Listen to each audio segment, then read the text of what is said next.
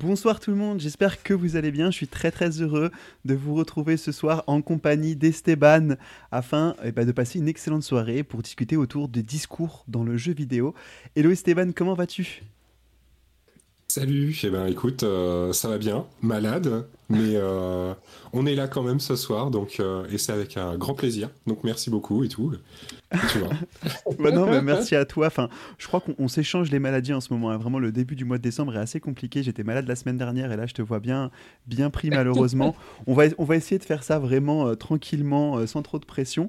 Est-ce que tu pourrais rapidement te présenter pour les personnes qui ne te connaîtraient pas déjà sur le chat? Et donc, euh, bah oui, alors commençons par le début. Esteban, euh, Esteban Giner, Esteban Green sur euh, les internets. je suis actif sur les réseaux depuis à peu près 2014-2015, où j'ai commencé vraiment à produire du contenu de Vulga sur les jeux vidéo. Et puis, et puis ensuite j'ai enchaîné, j'ai enchaîné, et aujourd'hui donc je suis à la fois donc chercheur, je suis docteur en sciences de l'information et de la communication. J'ai travaillé sur les jeux vidéo. C'est pour ça qu'on est là, on est là ce soir et je travaille toujours sur les jeux vidéo. et je suis également euh, donc salarié euh, pour l'industrie euh, du jeu vidéo. Eh ben, et donc j'accompagne, voilà, j'accompagne des grands, des, un grand groupe, Ubisoft en l'occurrence, quand ils me sollicitent et, on essaie de faire les choses au mieux sur les tendances sociales, sur les tendances, tu vois, les humanités numériques, etc. Complètement. Et alors, j'aimerais quand même euh, voilà, te féliciter puisque euh, tu es docteur, c'est assez récent, mais félicitations à toi. Euh, j'ai pu assister à ta soutenance de thèse qui était incroyable. C'était vraiment un super moment. Donc, donc, félicitations encore une fois, bravo quand même, parce que c'est pas rien. C'était une thèse qui t'a pris combien de temps à, à, à aboutir? 7 ans, j'ai mis 7 ans. Et alors après, bon, avec les, on a des, je commence à avoir des retours. Tu sais, il y a des gens qui, qui, viennent me voir. Bon, il faut aussi se dire que j'ai eu beaucoup de chance pour la soutenance de thèse. Alors c'est une chance, on va dire comme qu'elle est provoquée, parce qu'il faut que je sois un peu fier de, ce que j'ai fait. Évidemment. Mais c'est euh, c'est pas tous les c'est pas tous les jours qu'il y a une, soutenance qui, se passe aussi bien avec un, jury aussi euh, fantastique euh, qui vient vraiment me titiller sur des, questions très très pointues. Mais tu sais, enfin, on ça a été une soutenance où on a rigolé quoi. Donc oui, c'est vrai. Donc je ça, c'est pas.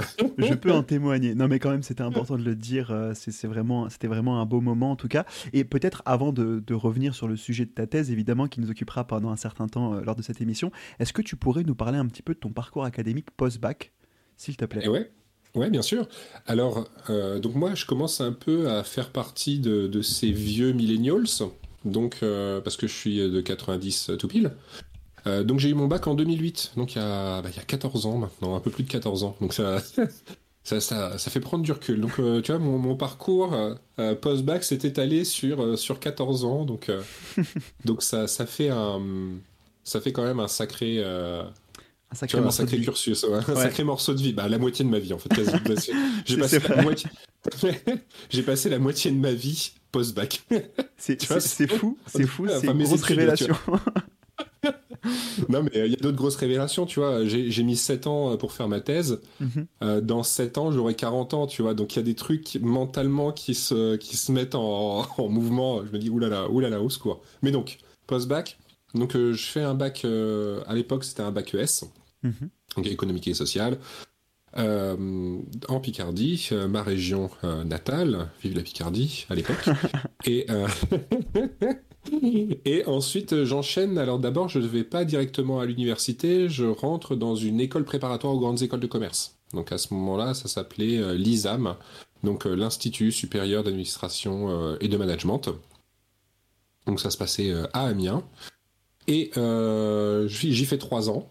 Je m'y plais, mais je me dis aussi que peut-être que moi, c'est plus le versant universitaire et recherche qui me plaît. Mhm. Donc je reboucle après sur des études à l'université et je fais un premier master en économie. Et euh, donc là, euh, tout se passe bien, il n'y a, pas de, y a, pas de, y a pas de malaise non plus.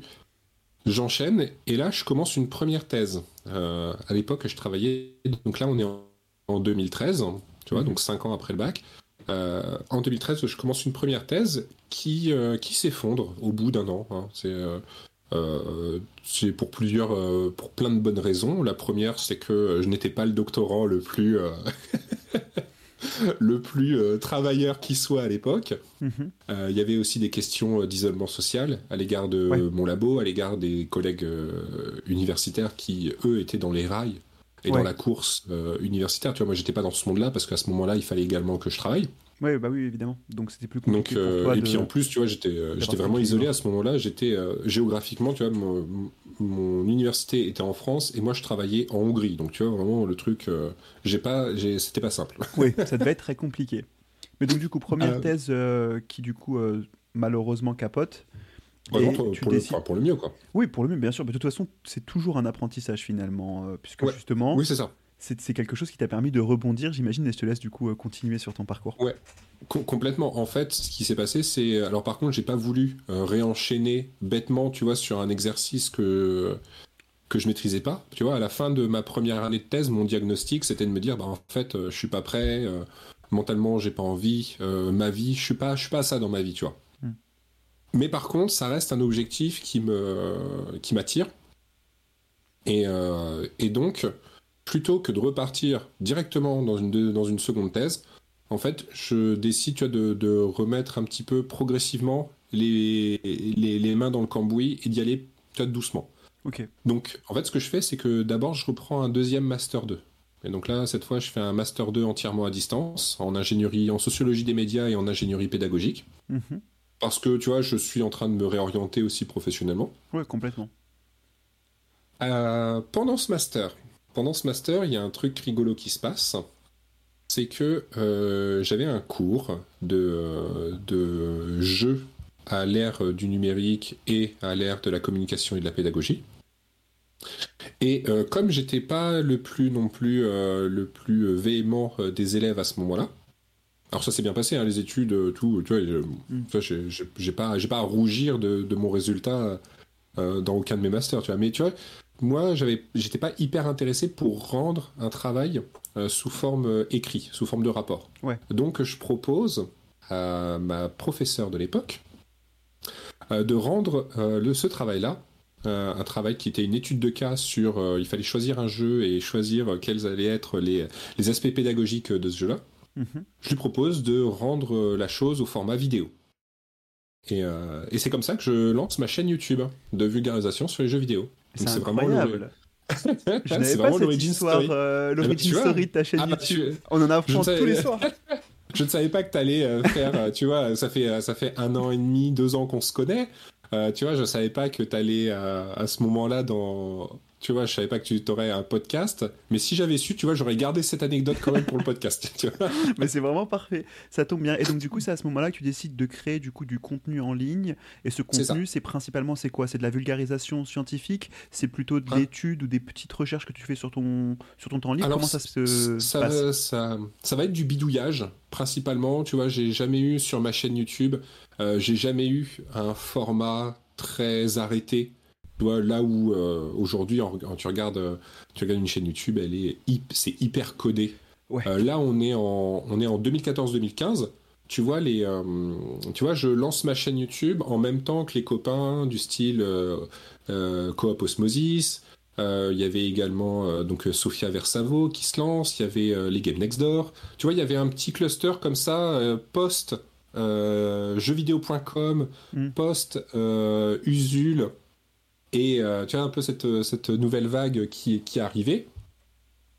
Et donc, euh, donc on se pointe, tu vois, en se disant, bah, en fait, euh, Usul c'est génial, le, le, joueur du grenier c'est génial, mais des fois, des fois on aimerait bien améliorer ce qu'ils disent.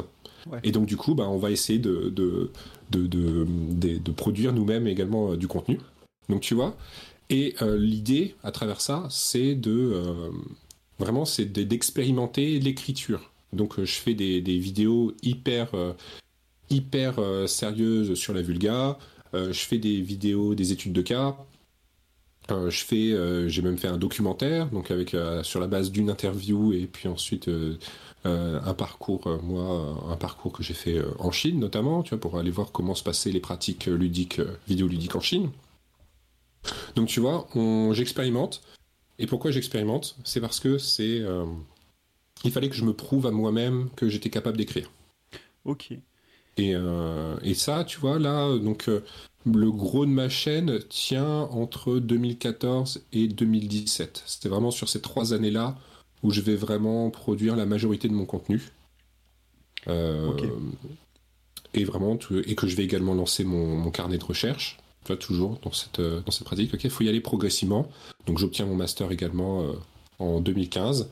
Je me laisse un an. En début 2016, je lance mon carnet de recherche qui est aujourd'hui l'un des blogs académiques sur le jeu vidéo et le jeu qui est le plus lu en France, tu vois quand même, c'est un beau. Euh, c'est beau. C'est un, un, beau truc. Alors après, c'est facile parce que déjà, il n'y en, a, y en a pas beaucoup des carnets de recherche. Mais ça, faut pas dire, Esteban. ça, ça vend pas bien. Il faut rester marketeux dans l'âme. C'est le carnet le plus lu. ça, voilà, c'est le carnet le plus lu euh, au monde. non, pas du tout. C'est un, un carnet en fait qui est. en fait, moi, je vois que c'est du contenu qui est apprécié parce que maintenant, tu vois, on est en 2023, je vois euh, les élèves de master, de licence qui travaillent sur les jeux vidéo citer mon carnet et des fois ils me citent également, ils citent mes travaux académiques. Donc, euh, donc euh, quand tu regardes leur bibliographie, tu vas avoir euh, Esteban Giner, tac tac tac, écriture, un article publié. Puis ensuite tu vas avoir Esteban Green. Et, et donc tu vois, je vais avoir deux citations distinctes dans, dans la biblio. Donc, donc je vois quand même que c'est apprécié. J'ai mes stats qui sont qui sont tout à fait tout à fait honnêtes pour pour l'objectif et l'envergure de, ce projet-là. Mais encore une fois, vraiment, tout est fait pour euh, me prouver à moi-même que je suis capable de.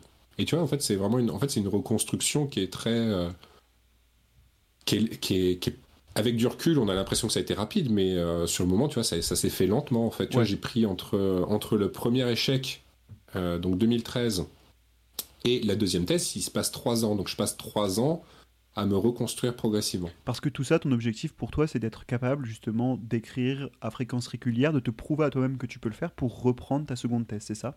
Alors ça, c'était à l'époque, ouais, c'était ça, tu vois, il fallait que... Est-ce que je suis capable de, euh, de rester assis et de lire des articles et d'encaisser des articles scientifiques qui peuvent être parfois très très complexes à, à, à comprendre? euh, tu vois, est-ce que je suis capable de me plonger dans toute une littérature qui va y avoir, qui va être foisonnante sur euh, un concept clé et retracer son historicité? Tu vois, en fait, il y a plein de, il y a plein de compétences qu'il fallait que je développe mhm. et qu'il fallait que que je prouve, euh, que je me prouve à moi-même, en fait, que j'en étais capable.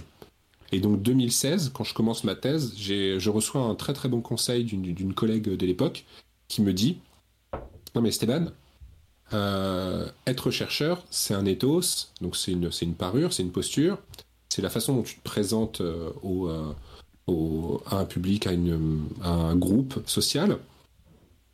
mais c'est si tu as envie de faire des recherches, fais des recherches. Toi, tu n'as pas besoin d'une thèse pour faire des recherches. ça, Et c'est là où c'est un bon point parce que c'est l'un des éléments déclencheurs aussi quand on avait discuté ensemble. Il ça remonte un petit peu maintenant quand on s'était rencontrés euh, et que tu m'avais justement dit en fait si tu veux faire de la recherche, si tu veux vulgariser du contenu, si tu veux créer, n'hésite pas à le faire. T'as pas besoin d'avoir une preuve sociale en fait euh, qui te permet, qui te donnerait en fait cette légitimité à, faire euh, plus plus qu'autrement, plus qu'autre chose quoi. Alors ce qui est sûr, c'est que moi, tu vois, j'ai pas fait 7 ans pour être humble et tout ça. Tu vois, je vais clairement afficher mon, diplôme, tu vois, j'en suis très fier, tu vois, c'est un, c'est un beau parcours de vie, mais ça me rend pas meilleur chercheur. C'est pas la, c'est pas le document euh, papier, euh, c'est une preuve qui constate que j'ai atteint un niveau, mais tu vois, il y a des très grands chercheurs qui ont passé toute leur carrière sans avoir de thèse. Euh, le plus, peut-être le, plus, le plus fragrant, c'est Pierre Bourdieu, par exemple, qui n'a, pas de thèse. Et c'est le plus grand sociologue français du, du, du 21e siècle. Mm. Euh, du 20 siècle, mais c'est déjà pas mal. Oui, c'est déjà, c'est déjà très bien. et, euh, tu vois, en fait, donc, il faut, tu vois, pareil, actuellement, il y a, euh, il me semble, c'est Dominique Cardon, qui est aussi un très grand chercheur très connu sur ses travaux sur les réseaux sociaux, sur. Il travaille notamment de nombreuses années et je crois qu'il monte l'Orange Lab. Donc tu vois, c'est quelqu'un qui a un pied dans tous les camps. Mm-hmm. je crois qu'il soutient, enfin tu vois, il est, depuis les années 90, il écrit des travaux il les publie dans des revues académiques et scientifiques. Et il me semble que sa thèse euh, date de 2016 ou 2015. Donc tu vois, il y a, hum, si tu veux faire des recherches, et ça c'est le, le conseil qu'on me donne, si tu veux faire des recherches, fais des recherches, prends ton stylo et écris. prends ton stylo, écris, couche une méthodo, une méthodo que tu veux tester, pose tes hypothèses et rédige, pose un cadre et fais-toi critiquer. Et mm. apprécie la critique et va dans, dans cette va dans ces process de production de, des connaissances scientifiques et académiques. J'ai Moi, pardon. J'ai une question dans le chat qui me paraît super intéressante de Tengu qui demande on publie où est-ce que l'on peut publier euh, lorsque l'on cherche pour nous-mêmes en l'occurrence et qui est-ce qui va légitimer euh, nos propres conclusions? Alors c'est là où euh, c'est il est pas c'est pas pour moi c'est je formule pas la question sous la forme de il faut légitimer les conclusions. Mhm. alors on publie déjà dans des revues qui sont qui vont être clairement identifiées comme étant des revues de recherche. Donc en général, tu vas les trouver sur des, tu vas les trouver sur Hypothèse, tu vas les trouver sur Erudit, tu vas les trouver sur kern.info, tu vas les trouver, tu vas trouver des articles sur euh, des bases de données libres euh, d'accès pour euh, les revues. Et là, en fait, ça c'est la formation doctorale qui te permet aussi d'apprendre et de savoir où chercher. typiquement, par exemple, sur sur l'étude des tout ce qui va concerner les études des jeux vidéo on va avoir la revue, par exemple, Sciences du jeu, qui est une revue qui est coordonnée, il me semble, à Paris 13, euh, et donc, donc à l'Université Paris 13. Et donc, en fait, ça, c'est des choses qu'on t'apprend au fur et à mesure de, ton, de ta carrière doctorale. Donc, mhm. euh, donc ça, ça vient de l'encadrement de, par ton directeur ou ta directrice. Ça vient aussi par les collègues, les amis euh, doctorants et doctorantes qui te font passer des, des, des appels à communication, des appels à, publication. Et ensuite, qui c'est qui légitimise? Eh bien, en fait, c'est euh, la, recherche. Elle va. L'objectif, c'est pas de. Euh, c'est pas, euh, tu vois, la, publication scientifique, c'est pas non plus. il faut figer une connaissance et la considérer comme absolue. En fait, une fois qu'elle est publiée, elle va suivre un processus de relecture par les pairs, généralement en double aveugle. Donc, il va y avoir deux personnes, par exemple, pour qui vont relire ton travail, qui vont critiquer euh, plus ou moins fortement aussi ce travail-là, en, en, faisant des véritables feedbacks qui vont être euh, opérationnels et euh, très pragmatiques. Hein, mhm. Ils vont te dire, bon, ils vont te faire un commentaire général pour dire, bon voilà, le texte c'est oui, non pour X, Y raison, puis ensuite ils vont aller prendre le texte, surligner les passages, et ils vont dire, bon, bah, ce passage là c'est complètement nul, faut reprendre, etc. Enfin, tu vois, c'est après, il y, y, a une discussion qui s'opère au niveau de la relecture. Et une fois que l'article est publié, après, il y a toujours une possibilité que, enfin, il est, il est ouvert à un accès public, et c'est cet accès public ensuite qui, euh, qui va pérenniser ou pas euh, les connaissances qui sont partagées dans l'article. Si on voit qu'ensuite l'article que tu as publié est recité, réapproprié, détourné, critiqué également, en fait. C'est super important. Euh, c'est super important et en fait mais c'est à ce moment-là que on va considérer que bah, en fait l'article il est un petit peu structurant si on publie un, article qui euh, qui tombe tout de suite aux oubliettes comme beaucoup il y en a beaucoup hein, qui dont c'est le cas et là du coup bah en fait se pose la question de la de la, du processus de pérennisation des connaissances partagées, ou en tout cas de la, façon dont l'article structure ou la communication structure, euh, structure le, champ euh, scientifique. Complètement. Et, Donc ça, c'est vraiment une conversation tout le temps, tu vois. C'est vraiment, euh, c'est vraiment se, positionner, avoir une posture conversationnelle tout le temps. C'est, euh, on n'est pas là pour, euh, si on, par exemple, les, gens qui critiquent mon travail ne sont pas là pour remettre en cause mon identité de chercheur. Mhm. Ils sont là pour critiquer mon travail, pour éventuellement l'améliorer ou pour me suggérer des, des, des, un regard différent qui, qui aurait fait que j'ai loupé quelque chose. Voilà. Complètement. Et je, me permets de rebondir sur ce que tu viens de dire parce que pour aussi rajouter quand on commence, et je pense que c'est l'un des points aussi euh, de la question, c'est que quand on commence tout simplement à chercher pour soi-même sans même avoir de thèse ou parfois euh, sans avoir la vocation d'en faire une, euh, Esteban en parlait un peu plus tôt, publier sur par exemple un blog en ligne, faire des vidéos YouTube parfois scriptées, etc. Ça peut aider en fait.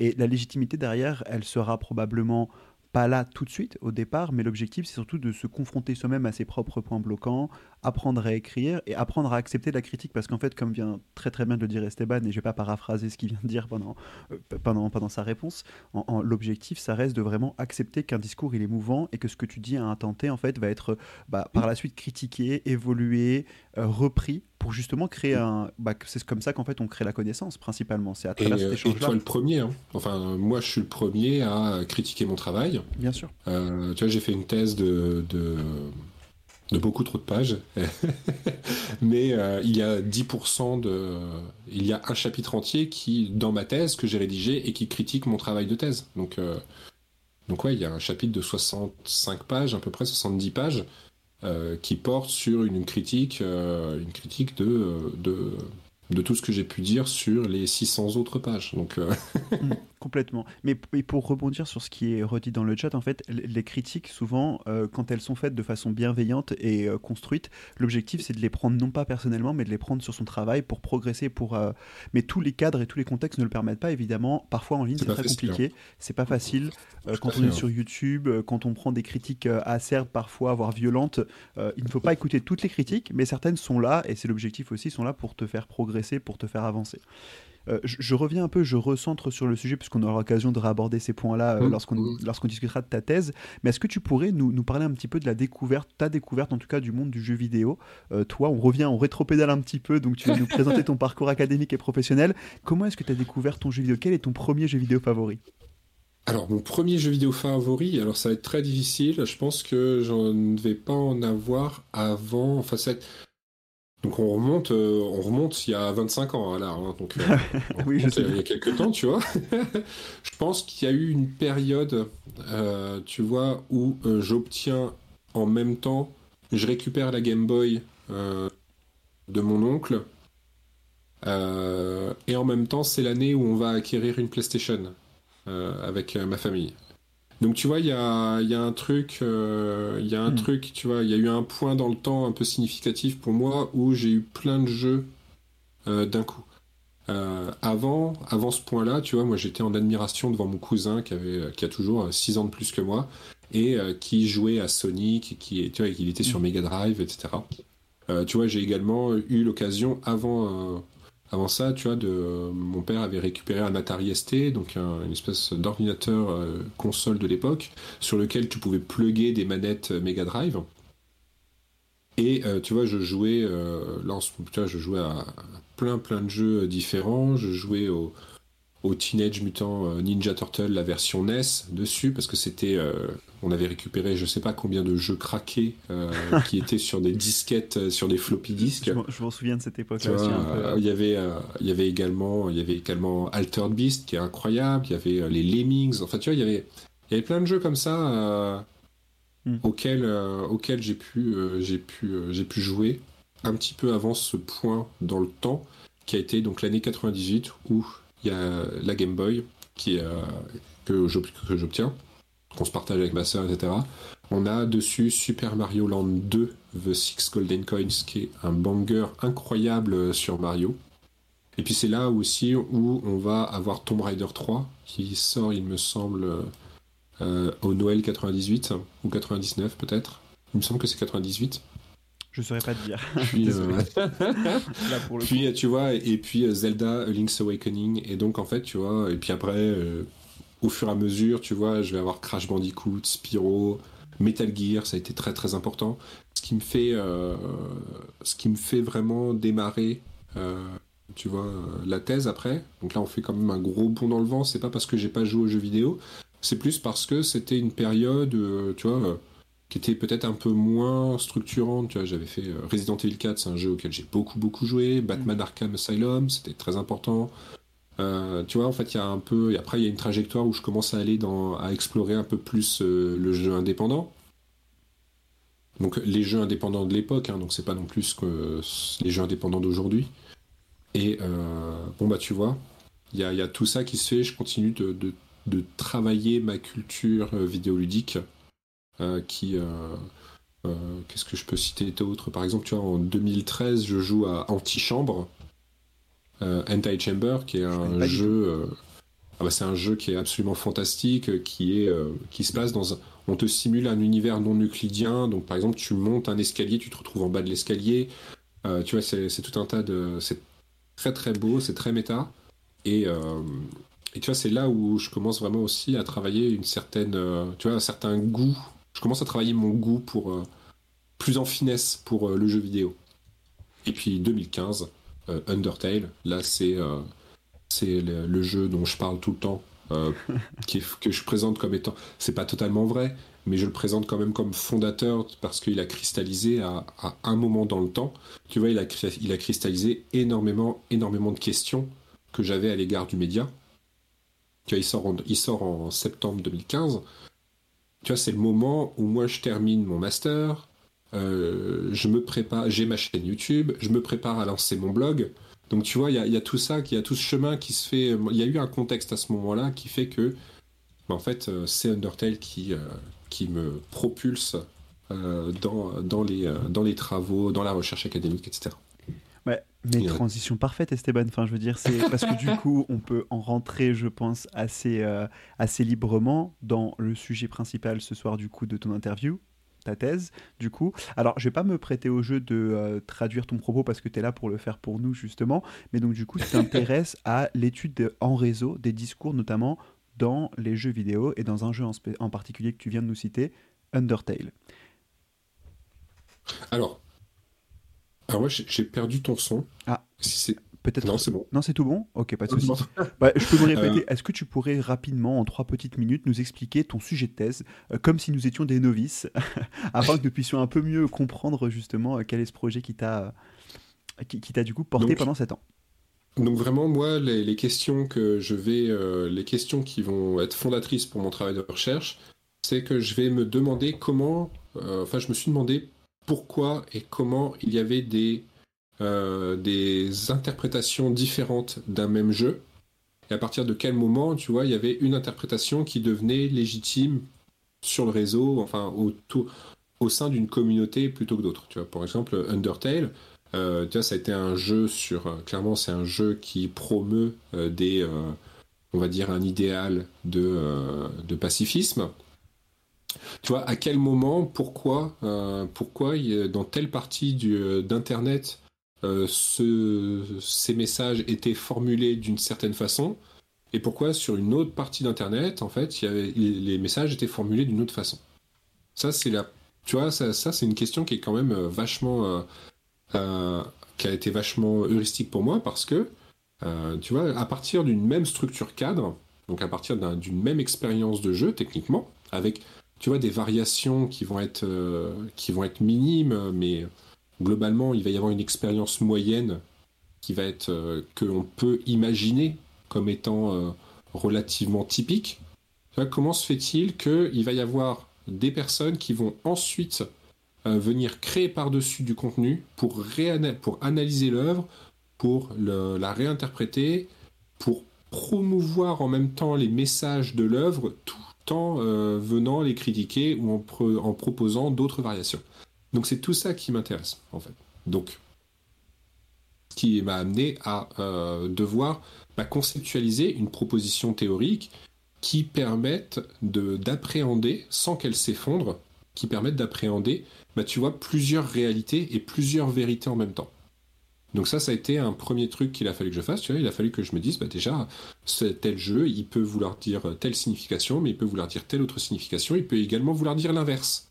Mm-hmm. Et c'est pas une question de euh, laquelle de ces interprétations est la bonne interprétation, mais comment ces interprétations sont situées ensuite sur, sur Internet, comment elles sont situées dans un réseau euh, de participants, de, personnes qui communiquent, qui dialoguent entre elles, comment, euh, tu vois, comment on va se dire, bah, par exemple, très pragmatiquement, tu vois, il va y avoir des variations qui vont davantage se développer sur Reddit et des variations complètement autres qui, qui prennent forme sur YouTube.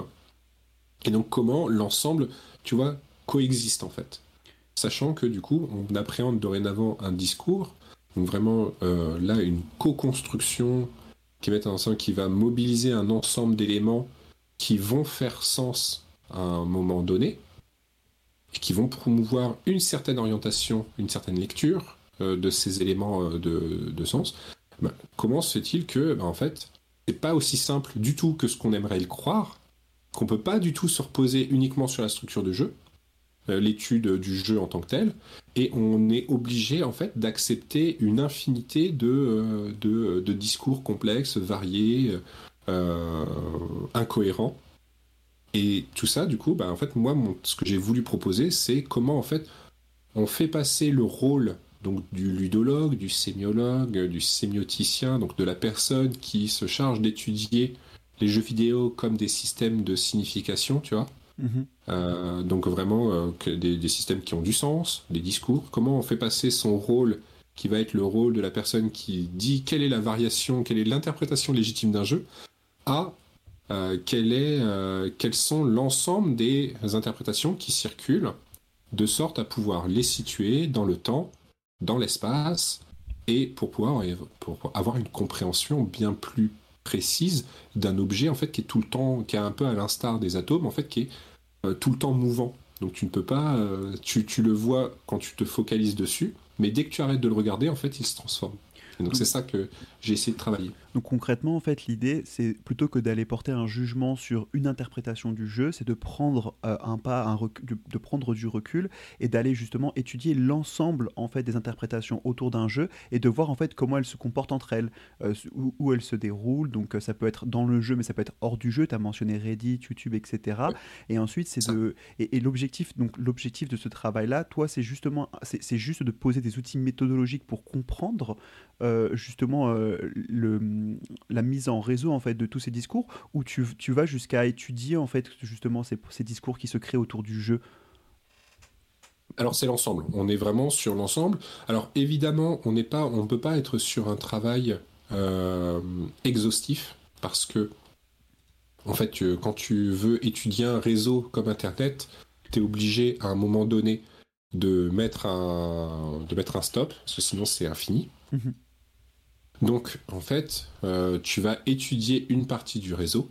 L'objectif des outils que je propose, ce n'est pas forcément, tu vois, de, dire que avant les, ce que je proposais, bah, c'était pas possible de faire de l'analyse de discours ou de l'étude des discours. C'est pas du tout ça.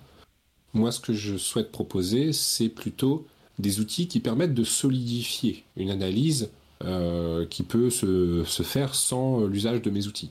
Mhm. Et donc, tu vois, vraiment, moi, l'idée, ça va être, euh, ça va être vraiment de de euh, par l'agrégation de traces, des discussions qu'il y a en ligne, par la production euh, de réseaux de où je viens cartographier l'expérience d'un jeu, en fait, ensuite pour moi ça me permet tu vois, de, dire que de, proposer une preuve qui est scientifiquement falsifiable, donc qui peuvent être remises en cause pour, euh, pour l'interprétation, pour l'interprétation, pour la, l'observation d'un discours.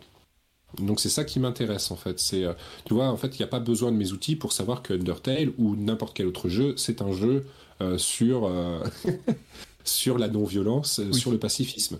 Mais il se trouve que je crois, je crois que quand on regarde certaines productions que j'ai pu mener pour distinguer euh, par exemple, les expériences, quand elles sont euh, du jeu, quand elles sont, quand, les joueurs vont se comporter soit de manière pacifiste, soit de manière euh, complètement génocidaire, en fait, je crois que ça solidifie l'analyse de discours et la co-construction. Et ensuite, bah, en fait, bah, comment ça se répartit aussi, comment ça circule sur un réseau, parce qu'aujourd'hui, une expérience ludique, elle n'est pas jouée de manière isolée. Donc euh, on peut toujours se... Tu vois, l'idée aussi, c'est de ça qui était un peu... que j'avais envie de creuser. C'est aujourd'hui, une personne qui joue de manière typique, euh, moi euh, je parle de, de, pratiques, de pratiques typiques versus des pratiques structurantes. Tu vois, donc la personne qui va avoir des pratiques typiques ou quotidiennes, c'est vraiment la personne qui joue dans son canapé, c'est moi le premier, et qui est en train de prendre plaisir et de faire sa partie euh, tu vois, sans se poser de, questions, etc. Une pratique structurante, c'est à partir du moment où tu vas avoir un moment, euh, un, moment réflexif sur le jeu, c'est à partir du moment où tu vas te mettre à écrire, à produire du contenu, à venir le publier, etc. et à remédiatiser de l'information. Là, c'est pour moi, ça c'est structurant. Tu vois. Bah, en fait, euh, il peut y avoir tu vois, les, pratiques quotidiennes qui vont te dire, bah, dans, ce cadre-là, il n'y a absolument pas de discours qui se co-construisent parce que bah, finalement, Undertale, c'était juste un jeu rigolo et c'est très bien comme ça. Mhm. Mais en même temps, il y a tellement d'acteurs sur les réseaux. Et comme Undertale, c'est un jeu qui est. Tu joues à Undertale, tu fais une pause, tu vas voir les réseaux, tu te renseignes sur Undertale, et tu regardes ce qui se dit sur le jeu auquel tu joues au, moment auquel tu joues.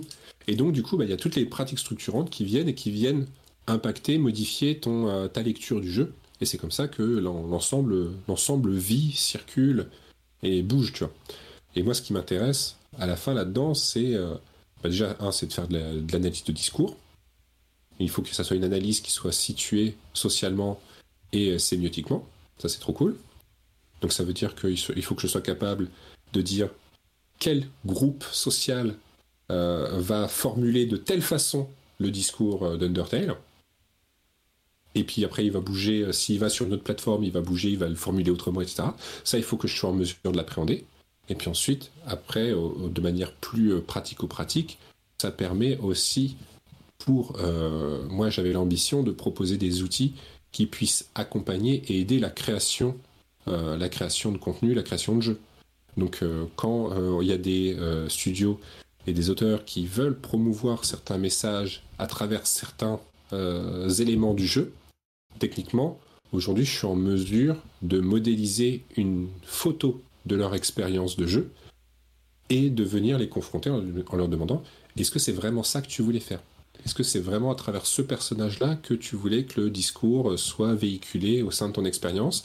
Est-ce que c'est euh, ce, est-ce que c'est tel type de comportement que tu veux susciter après l'expérience en termes de réappropriation, en termes de etc. Est-ce que tu veux que ta communauté soit plutôt euh, elle est des euh, tu vois des échanges euh, qui vont venir euh, porter uniquement sur un seul élément du jeu ou alors sur une discussion plus générale. Et tu vois, c'est là où on commence à, tomber un peu dans le côté un peu stratégique euh, de ce que j'essaie de proposer. Alors c'est vraiment extrêmement intéressant. Mais finalement, euh, alors première question euh, qui, me vient, euh, qui me vient en tête, tu, m'arrêtes si ça n'a pas de lien direct avec ton sujet, mais est-ce que tu as aussi du coup derrière la volonté à un moment d'avoir une pratique sociologique, comprendre que si tu sais d'où les discours proviennent, par exemple tu parlais plutôt bah, le discours sur Reddit, sur tel jeu sera différent de celui sur YouTube, est-ce que toi aussi derrière tu peux croiser ces données avec des données de plateforme, etc.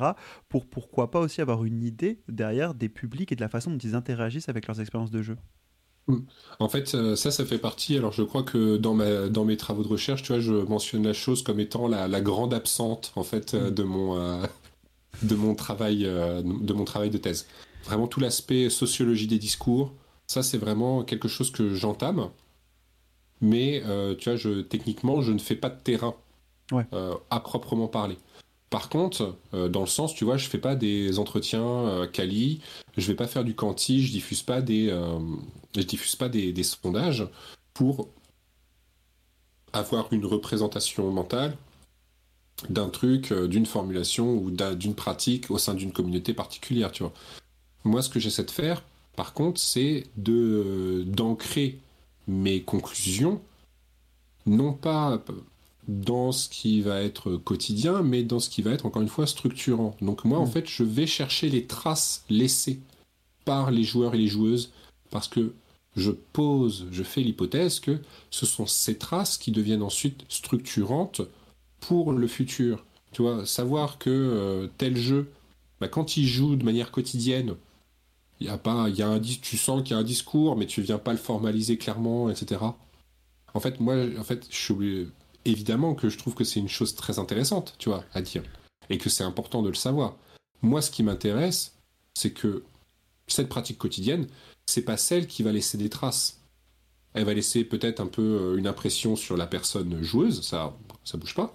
Mais c'est à partir du moment où cette personne joueuse va prendre un café le lendemain euh, pour discuter avec son collègue du jeu, que là il va se passer des trucs et que là il va y avoir commencé, qu'il va commencer à y avoir une émulsion et une co-création de discours. Donc moi vraiment c'est ça qui me qui me qui m'intéresse. Donc je ne fais pas une sociologie stricte au sens euh, tu vois je vais pas confronter euh, les joueurs et les joueuses au regard de leurs propres pratiques euh, quotidiennes. Par contre en récoltant des traces qu'ils laissent à la postérité sur internet etc. En fait je ça me permet quand même de tracer de retracer l'évolution de certains discours, de certaines opinions, de certaines interprétations.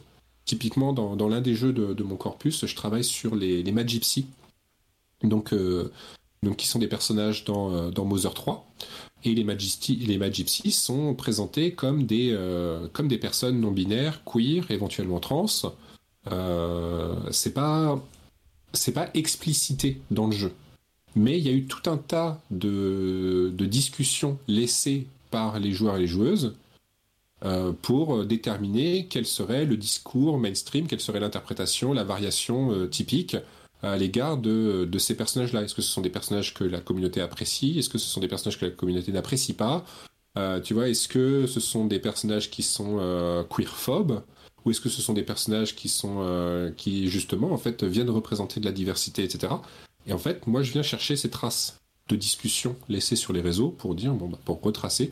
Aujourd'hui, en 2023, euh, typiquement, euh, les personnages, on va tendance à dire qu'ils restent problématiques, mais qu'il y a tellement de réactualisations qui sont faites sur ces personnages que, euh, tu vois, ils, font partie des, personnages très aimés et très appréciés du jeu. Mais mm. Mais c'était pas du tout le cas il y a, il y a 10, il y a 10, 10, 12 ans, tu vois, 10, 15 ans. Donc, où là, justement, c'était, bah, attends, ils sont problématiques, je les aime pas parce que ils sont trop queer, ou je les aime pas parce que ils représentent mal telle communauté, etc. Ok, d'accord. Donc en fait, le discours, mais en fait, finalement, le jeu vidéo euh, se réactualise à chaque fois en fonction du discours qui évolue autour. Et ces mêmes discours-là, en fait, pour les capter, c'est extrêmement difficile parce qu'ils sont constamment, enfin, ils bougent constamment, en fait, puisque bah, du mm. coup, la société évolue, chacun grandit, etc. Et puis, je mm. vais pas mm-hmm. revenir sur tout ce qui se passe hors, du jeu qui peut faire du coup évoluer un discours. Mais en l'occurrence, euh, en l'occurrence, ton travail, c'est un peu, euh, c'est un peu celui de remonter et de reprendre toutes ces traces de discours pour comprendre en fait à quel moment ça a pu changer et quelle est l'interprétation pour, par rapport à tel ou tel personnage dans un jeu, en l'occurrence? Et exactement. Et en fait, ce qui est intéressant, c'est que euh, moi, mon travail, c'est pas de, euh, encore une fois, c'est pas de légitimer ou de venir minimiser la parole des autres. Par exemple, si une personne concernée me dit en face que je reprends les Magipsy, en fait, euh, sont des, ce sont des personnes, des représentations queerphobes. Moi, mon travail, euh, je peux avoir mon opinion à l'égard du. Je peux, être, je peux considérer que c'est une, c'est une interprétation légitime. Mais moi, ce qui m'intéresse dans mon travail, c'est de montrer que, en fait, il y a eu une évolution. Et ça, c'est grâce à cette co-construction qui est perpétuelle avec la communauté. Et que, techniquement, aujourd'hui, la façon dont les communautés réactualisent, parfois les personnes concernées réactualisent ces personnages, eh bien, tu viens atténuer. Et ça, c'est intéressant parce que tu ne viens jamais excuser le passé de euh, d'un tel discours où tu, as, tu dire, bah, en fait, à cette période-là, c'était ça, ça a évolué, euh, et c'est euh, il y, a encore des progrès à faire, mais ça a évolué, et on s'en tient là. Et en fait, et c'est ça qui est intéressant parce que du coup, ça permet de voir, tu vois, aussi de, de faire un peu de la, de faire des pronostics et de faire un peu de prospective sur les trajectoires qui vont suivre. En fait, typiquement, bah, Undertale, on peut à peu près, euh, on, peut, on, peut, être à peu près sûr et certain que là, hormis euh, il se passe un gros truc de Maboule dans Deltarune qui vient réactualiser Undertale, en fait, le, discours du jeu, en tant que co-construction, elle est un peu préfigée, pérenne, tu vois, elle, elle, a été cristallisée, ça va pas trop bouger. Mais tu vois, par exemple, euh, sur la même période, tu as par exemple donc le jeu Céleste qui sort, et Céleste, ça a été euh, un, jeu qui a été passionnant à étudier parce qu'au début, c'est un jeu qui sort et vraiment, c'est toute une problématique sur la santé mentale qui, euh, qui émerge. Et donc, le, le jeu, c'est un discours sur la santé mentale. Et puis, au fil des années et des échanges plus ou moins euh, existants ou formalisés entre l'autrice de Céleste et la communauté, en fait, Céleste, ça devient un jeu euh, qui est fortement ancré dans des, euh, dans des problématiques et des questions euh, queer, trans, etc. Et c'est ça qui est intéressant, c'est l'évolution qui est, qui est absolument passionnante. Et là, tu vois, en ce moment, je commence un, petit travail, un petit travail personnel qui, qui, du fait de ma propre pratique quotidienne, tu vois, quotidiennement, je suis en train de jouer à God of War Ragnarok. Tu vois, God of, God of War, c'est quand même une, c'est quand même une licence qui a un gros passif, tu vois. Plutôt oui. C'est, euh, Disons que c'est clairement pas. Euh, euh, c'est clairement pas la, la, licence qui est sortie et qui a été la plus. là, je suis en train de regarder les, un, un, long play du tout premier jeu. Tu te dis, bon, ok, est-ce que c'est un délire d'ado qui avait besoin de montrer du sexe et de la violence et être le pire possible? Ah, c'est possible, tu vois. tu vois, c'est très clairement. Mais ce que fait euh, actuellement les deux derniers euh, God of War, en fait, c'est hyper intéressant. Ça ne veut pas dire que la série n'a toujours pas de problème, mais son évolution est hyper intéressante à tracer, en fait. Et c'est ça qui. Et tu vois, là aujourd'hui, la, lecture, le, dernier, la God of War Ragnarok, c'est vraiment l'histoire de mecs qui ont été ultra toxiques et qui vivent avec leur toxicité passée et qui apprennent à se reconstruire en faisant plein d'erreurs à, ces égards. Ça veut pas dire que c'est toujours bien, que c'est merveilleux, que c'est fantastique, mais ça a bougé, tu vois. Et ça, c'est intéressant. C'est ça que j'essaie de, de, de choper, tu vois. Mais c'est super intéressant parce que en, gros, euh, ton rôle, euh, je vais essayer de le vulgariser comme ça, mais c'est un peu celui d'être l'historien de toutes les interactions qu'on peut exister autour d'un jeu et d'aller en fait, euh, mais un peu à l'image d'un archéologue, d'un archéologue qui va aller réactualiser des discours qui ont pu avoir lieu il y a des, il y a, de très très nombreuses années. En fait, tu vas reprendre les différents discours qui ont existé autour autour du jeu et tu vas venir en fait à chaque fois les creuser, les détailler et comprendre les, les structurer en strates. Les structurer en strates. Ok.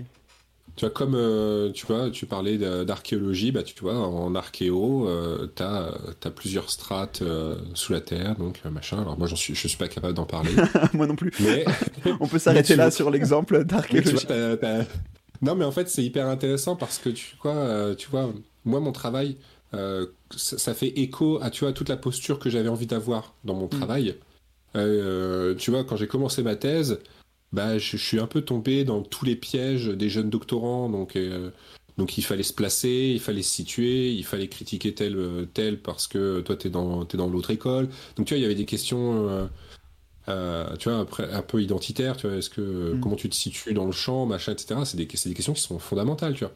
Et en fait, plus j'ai grandi dans, dans, mon cursus et dans, ma, dans mon parcours de recherche, plus j'avais envie de m'extraire de tous les euh, tu vois, de tout positionnement et d'embrasser un peu toutes les perspectives. Tu vois, moi j'ai été très critique, euh, j'ai beaucoup travaillé, j'ai fait beaucoup d'histoire de, de, la psychologie sociale à appliquer au jeu. tu vois, au début, je, je, je, je me faisais des, des corpus d'articles académiques en psychosocial pour, dans le but de les critiquer, et puis plus je les critiquais, plus tu vois, je les trouvais intéressants et plus ça me et plus je les aimais bien parce que je reconnaissais les méthodes et puis à un moment, tu vois, j'ai eu un déclic, je me suis dit ah mais attends, tel auteur, il a écrit avec tel autre auteur, en fait, il y a un club tel groupe qui est situé euh, matériellement euh, dans ces études-là, mm. qui critique systématiquement un autre club. Et donc, en fait, c'est une bagarre permanente. Et tu vois, en fait, tu vois, euh, je commence à apprécier la chose. Et du coup, tu vois, moi, j'essaie de me positionner sans, euh, sans être dans une lecture critique des autres, euh, des autres travaux, des autres méthodos. Moi, ce que j'aime faire, ce que j'aime penser que ce que je suis en train de faire, c'est de mettre à disposition des outils pour d'autres disciplines, pour, euh, pour tout ça. Ok. Et ouais, vas-y. Bah, en fait, j'allais surtout dire, est-ce que tu aimerais nous présenter de façon peut-être un peu plus pratique, avec un cas concret, euh, justement la façon dont fonctionne, euh, dont fonctionne ton travail euh, de, chercheur sur ce sujet-là, puisque tu m'as envoyé quelques documents à partager. Si ça te, ça te va, on peut, on peut rentrer dans cet axe-là et peut-être on terminera pour éviter de trop dépasser, parce que je vois le temps passe trop, trop ah bah vite, malheureusement. moi, ça me va très bien, mais je sais que tu es malade, j'ai pas envie que tu sois encore plus malade par ma fausse. Mais voilà, on commence par une étude de cas un peu pratique, peut-être. Et est-ce que tu peux alors nous parler euh, à l'écran à l'écran s'affiche une image qui doit faire peur aux gens actuellement euh, de cette euh, donc de cette image qui donc est une représentation si je ne m'abuse de tous les discours et de toutes les alors plutôt de tous les acteurs dans Undertale c'est bien ça?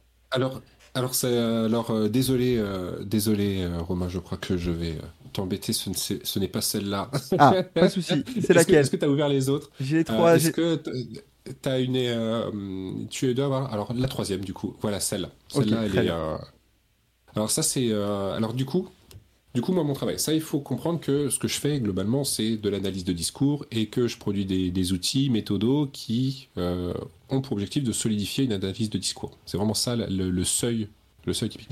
Là, ce qu'on a à l'écran, c'est vraiment euh, l'outil le, plus, euh, le plus complexe que j'utilise, qui va être de la modélisation euh, de réseau et de la modélisation d'expérience. Donc là, ce que, ce les gens ont sous les yeux actuellement sur le stream, si tu peux dézoomer un petit peu, c'est l'expérience d'Undertale lorsqu'elle est jouée intégralement en étant dans sa version, dans son itération true pacifiste. Donc très clairement, là c'est c'est ce à quoi ressemble l'expérience du jeu quand le jeu est joué sans jamais tuer personne, en faisant toutes les quêtes euh, secondaires, en revenant à un moment donné dans, dans le jeu pour aller explorer une autre, un autre pan. Et moi, ce qui va m'intéresser, donc ça, tu vois, en fait, c'est du travail à la, à la, à la main. Hein. Ça, c'est, ça, t'es obligé, bah, pour l'instant, de, ça, c'est aussi un, truc sur lequel je travaille. Mais pour l'instant, tu es obligé, donc en gros, d'enregistrer l'intégralité de ton expérience de jeu et d'encoder toi-même les données. Et ce qui va m'intéresser dans ce type de réseau, c'est d'aller décerner quels sont les, euh, les, euh, les actants. Donc euh, chaque bulle, si tu peux zoomer au cœur à peu près, là où il y a Papyrus, et normalement il va y avoir le cell phone aussi, le téléphone. En fait, tu vois ce que représente la plus les actants sont au centre du réseau et plus en fait ils ont des liens avec les autres actants du jeu. Alors qu'est-ce que c'est un actant dans ce cas-là?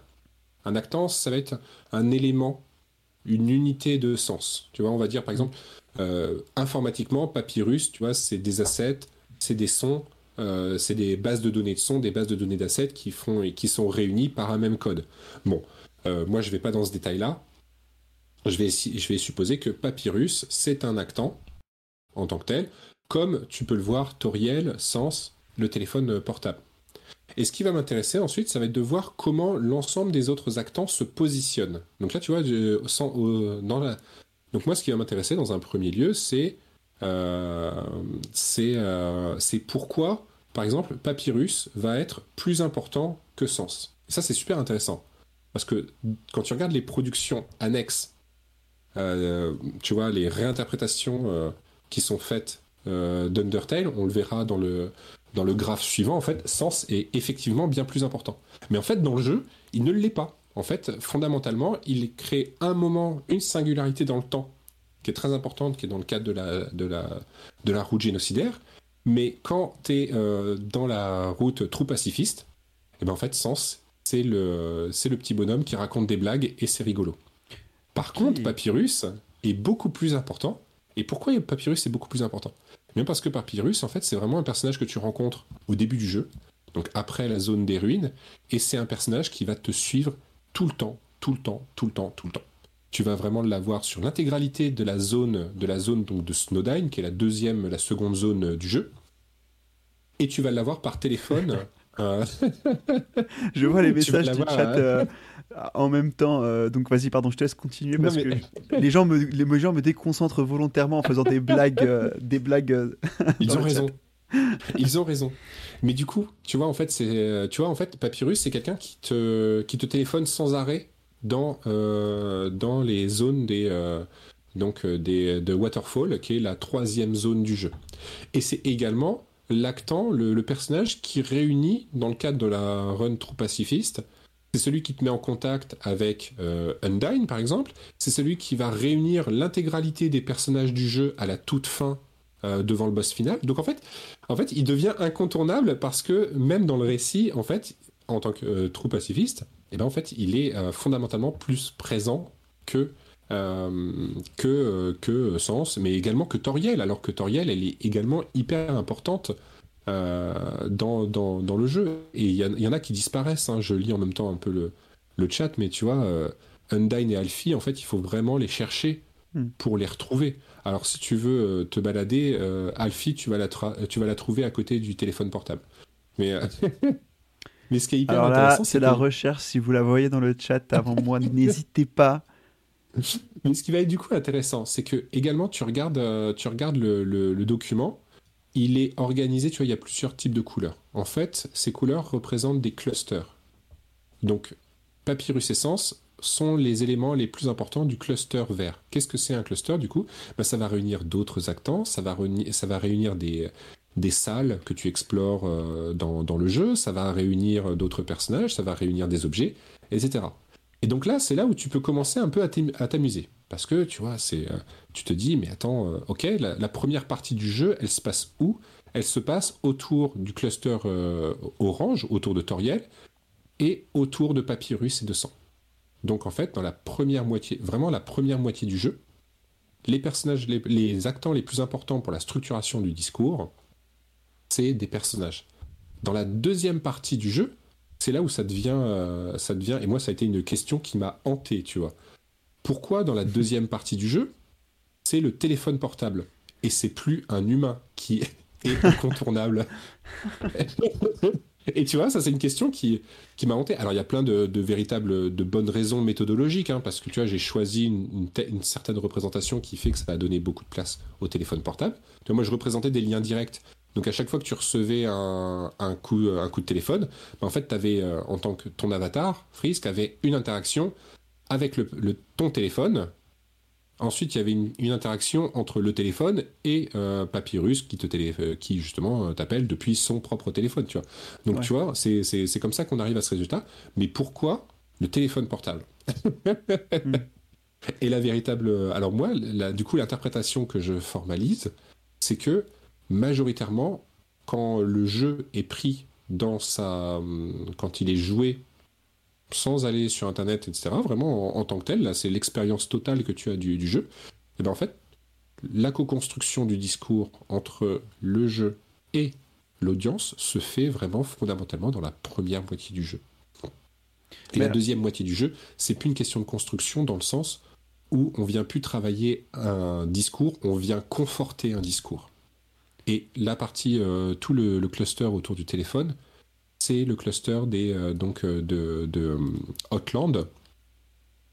Et en fait, c'est toute une zone qui, est qui s'ajoute hein, dans, la, dans la trame narrative du, du, jeu. Mais en fait, ce qui se passe, c'est que c'est une zone où l'audience, en fait, dans le discours, dans la co-construction, elle n'est plus là à choisir si elle va être pro ou contre ou pacifiste ou euh, génocidaire. En fait, elle, a, elle est là dans la confortation des choix qu'elle a fait auparavant. Et ça, ça s'observe encore plus facilement dans la, si tu veux bien prendre le, graphe génocidaire. Parce que là, c'est du coup, ça devient flagrant avec le graphe génocidaire alors juste j'en profite pour que tu reprennes ton souffle et juste aussi pour dire. Euh, non, non, je t'en prie, je t'en prie. Pour les personnes qui sont du coup, euh, qui écoutent euh, en replay ce, podcast-là, je vous invite très fortement à aller sur la vidéo YouTube qui vous permettra d'avoir accès du coup aux assets visuels, ce sera plus simple. Sinon, si vous souhaitez juste comprendre très rapidement, Esteban nous présente en fait son travail de recherche dans lequel en fait il a mis sur une coupe 2D l'intégralité des interactions que l'on peut trouver et les personnages principaux, inanimés ou animés par ailleurs, si je dis pas de bêtises, que l'on peut trouver dans un jeu et qui vont justement euh, générer des discours euh, autour ou dans le jeu ou autour du jeu, donc euh, sur les réseaux, etc. Et tout cela nous permet d'avoir une lecture en fait complète des différentes façons dont le jeu se déroule. Et là, ce qu'on vient de voir, et c'est assez frappant, donc c'est pour ça vraiment allez voir la vidéo YouTube si vous le pouvez, c'est qu'en fait la première partie du jeu est quasiment la seule partie dans laquelle le joueur va pouvoir choisir et interagir avec l'ensemble des personnages. Et après, ensuite, il a beaucoup moins ce pouvoir justement d'interaction et ou de choisir la, la fin qui, qui lui convient le plus. C'est bien ça, Esteban Je dis pas de bêtises. Alors, j'ai, perdu un, peu, un petit peu le son, euh, mais je pense que oui. ok, très bien. Dans le pire des cas, tu pourras me le reprocher en commentaire sur YouTube, il n'y a pas de souci. du coup, est-ce que c'est la bonne image pour euh, la route génocidaire c'est exactement la bonne image et on peut s'y attarder un petit peu moins euh, si tu veux. Mais ce qui est intéressant, c'est donc tu vois toute cette toute cette lecture première partie de jeu, deuxième partie. En fait, là, elle est représentée euh, donc tous les clusters qui sont en haut à droite, ça représente, alors si tu veux bien zoomer dessus, hop, tu vas avoir normalement, il me semble, en bleu clair Toriel. Oui, exactement. Donc autour de Toriel, euh, tu vois, à côté, en bas, en bas à gauche, tu as Floy, qui est l'antagoniste, euh, qui est l'antagoniste principal du jeu. Mhm. En fait, là, tu as le début et la fin du jeu. Donc, euh, donc toute la zone violette euh, claire, c'est euh, la, la, toute, toute, toute dernière fin du jeu. séquence de fin. mais donc du coup, qu'est-ce qui, qu'est-ce qui se passe? Ce, ce, ce, graphe est en forme de boucle. Alors si tu reprends un peu de recul, qu'est-ce qui se passe? Qu'est-ce qu'on, Comment on peut lire ce graphe? Eh bien en fait, toute la première moitié du jeu est concentrée, hop, stop, si tu veux bien, entre Toriel et Monster Kid. Donc Monster Kid, c'est le cluster euh, violet. Euh, le cluster euh, vert, pardon, vert clair. Vert clair, exactement. Et ça, c'est la, c'est la moitié du jeu. C'est la moitié du jeu et on arrive, si tu rezoomes à ce moment-là, en fait, on va arriver dans la version, dans la version, dans l'expérience génocidaire du jeu. À ce moment-là, on en est au combat contre Snowdine, contre Undyne, et c'est à ce moment-là que en fait, le jeu va se transformer parce que ensuite, toute la région Hotland, euh, donc la quatrième région du jeu, tu la traverses sans jamais rencontrer d'ennemis. Tout ce qui passe en dessous, de Monster Kid, en fait, ce sont des salles qui sont intégralement vides. Et ça, c'est un truc de, c'est ma. Alors, euh, pour également adresser une question que, que je vois euh, qui est dans le chat, bah, comment en fait je décide de modéliser euh, Est-ce que du coup, bah en fait, est-ce que cette modélisation, elle ne fait pas que représenter, tu des biais et des pratiques, des, une pratique de jeu qui serait biaisée. En fait, moi, quand je décide de modéliser un graphe, euh, ce que j'essaie de faire, c'est pas de modéliser une pratique quotidienne. En fait, je vais déterminer un comportement que je vais répéter et euh, me tenir, et tu vois, que je vais tenir jusqu'au euh, jusqu'au bout du jeu. Donc le premier graphe qu'on a vu, c'était l'objectif, c'était donc une run trop pacifiste, mais en étant, en ayant une posture de joueur qui soit, qui souhaite explorer l'intégralité du jeu donc plutôt complétionniste. Donc on prend le temps pour aller discuter avec l'intégralité des personnages, pour aller, euh, pour aller épuiser l'ensemble des interactions, etc. etc. La seconde boucle, donc la, le second graphe que, l'on a sous les yeux, en fait là c'est l'expérience d'un speedrun euh, génocidaire. Donc l'objectif là, la pratique, c'est vraiment de finir le, jeu le plus rapidement possible, tout en euh, massacrant tu vois, en se. C'est presque. Il faudrait appeler ça du lean. Euh, du play. Euh, ou tu vois, un truc, tu vois, où on dégraisse vachement, tu vois, on se. On, se, on, se passe de tout ce qui est superfétatoire. Vraiment, on se concentre sur c'est quoi la trajectoire incontournable pour finir le jeu dans telles conditions. Et là, c'est quand même. Donc, du coup, c'est encore une fois, l'objectif, c'est de modéliser une pratique qui est structurante.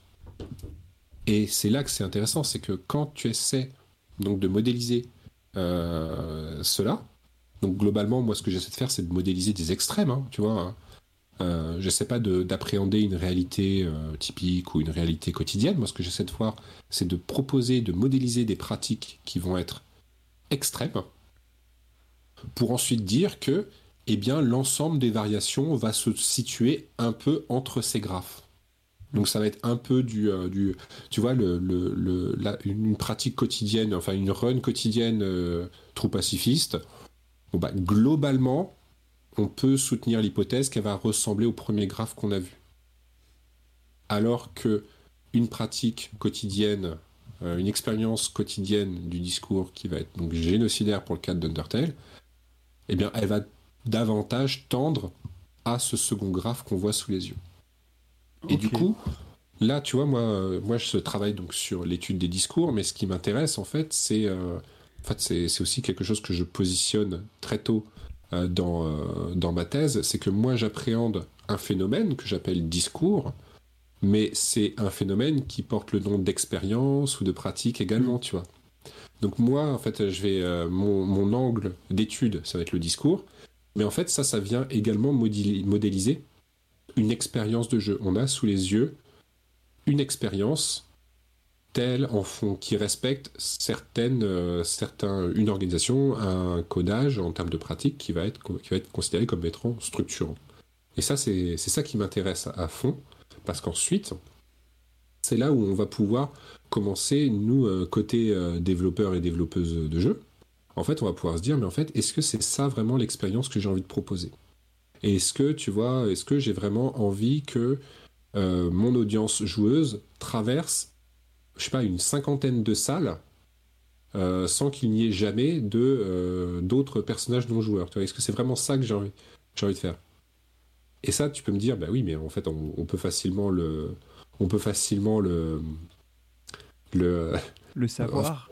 Tu, vois, on peut ça, facilement le savoir, tu vois. Mm. Mais en fait, c'est pas si facile que ça parce que là, tu, c'est en fait en termes de la, la production. Ça paraît facile en tout cas. Ça paraît facile, mais en fait, mm. c'est toujours, euh, c'est toujours en fait une expérience. Enfin, tu vois, c'est une ce sont des créations collectives. Et donc, il faut faire circuler l'info et il faut que euh, cette info soit comprise. En tant que tel, les graphes, tu vois, c'est difficile de les présenter. Par contre, si tu fais, euh, tu modélises 50 graphes de 50 expériences différentes de jeu, ça peut te conforter en te disant est-ce que c'est vraiment ça que tu voulais? Est-ce que est-ce que c'est pas ça? Est-ce que tu veux que ton ton audience passe son temps dans les menus ou est-ce que tu veux qu'elle qu'elle soit là en train d'explorer? Et donc c'est mm. ça que j'essaie de euh, d'appréhender ensuite, peut-être peut-être dans une perspective qui soit un peu plus euh, pratico-pratique et industrielle. Donc tu vois, c'est un peu là, c'est du coup c'est l'autre versant de euh, de, ce que j'essaie de, des outils que j'essaie de proposer.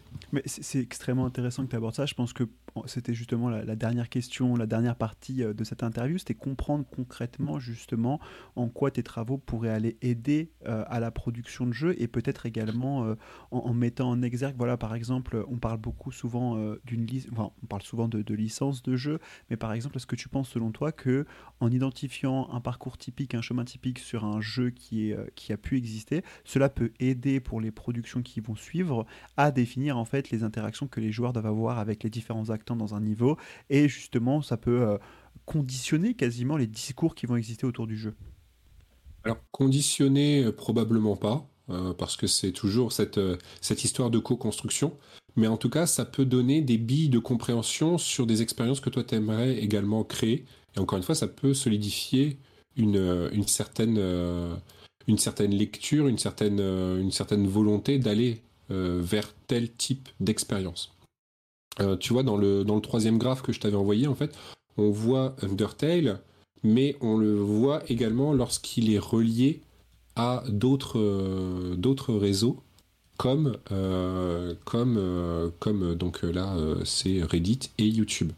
Et ce que je suis allé faire pour ce type de réseau, donc si tu, euh, si tu zoomes un petit peu, en fait, je vais voir les actants, les éléments de sens qui se déplacent euh, dans, le, dans le réseau. Donc tu vois, tout ce qui est en violet, ce sont les, euh, les éléments qui viennent d'Undertale, tout ce qui est en jaune, c'est Reddit, et en rouge, c'est YouTube. Et tu vois, ce qui est intéressant avec le cas Undertale, c'est de voir qu'en fait, bah, de manière quotidienne, le discours, par exemple sur la banalité du mal, sur la, violence, sur le, le, fait de, se battre, c'est pas bien, machin, etc. En fait, comment, elle se, comment ce, discours-là se déploie Eh bien, ça va, elle va se déployer dans, dans, tout ce qui va être autour de sens et cara.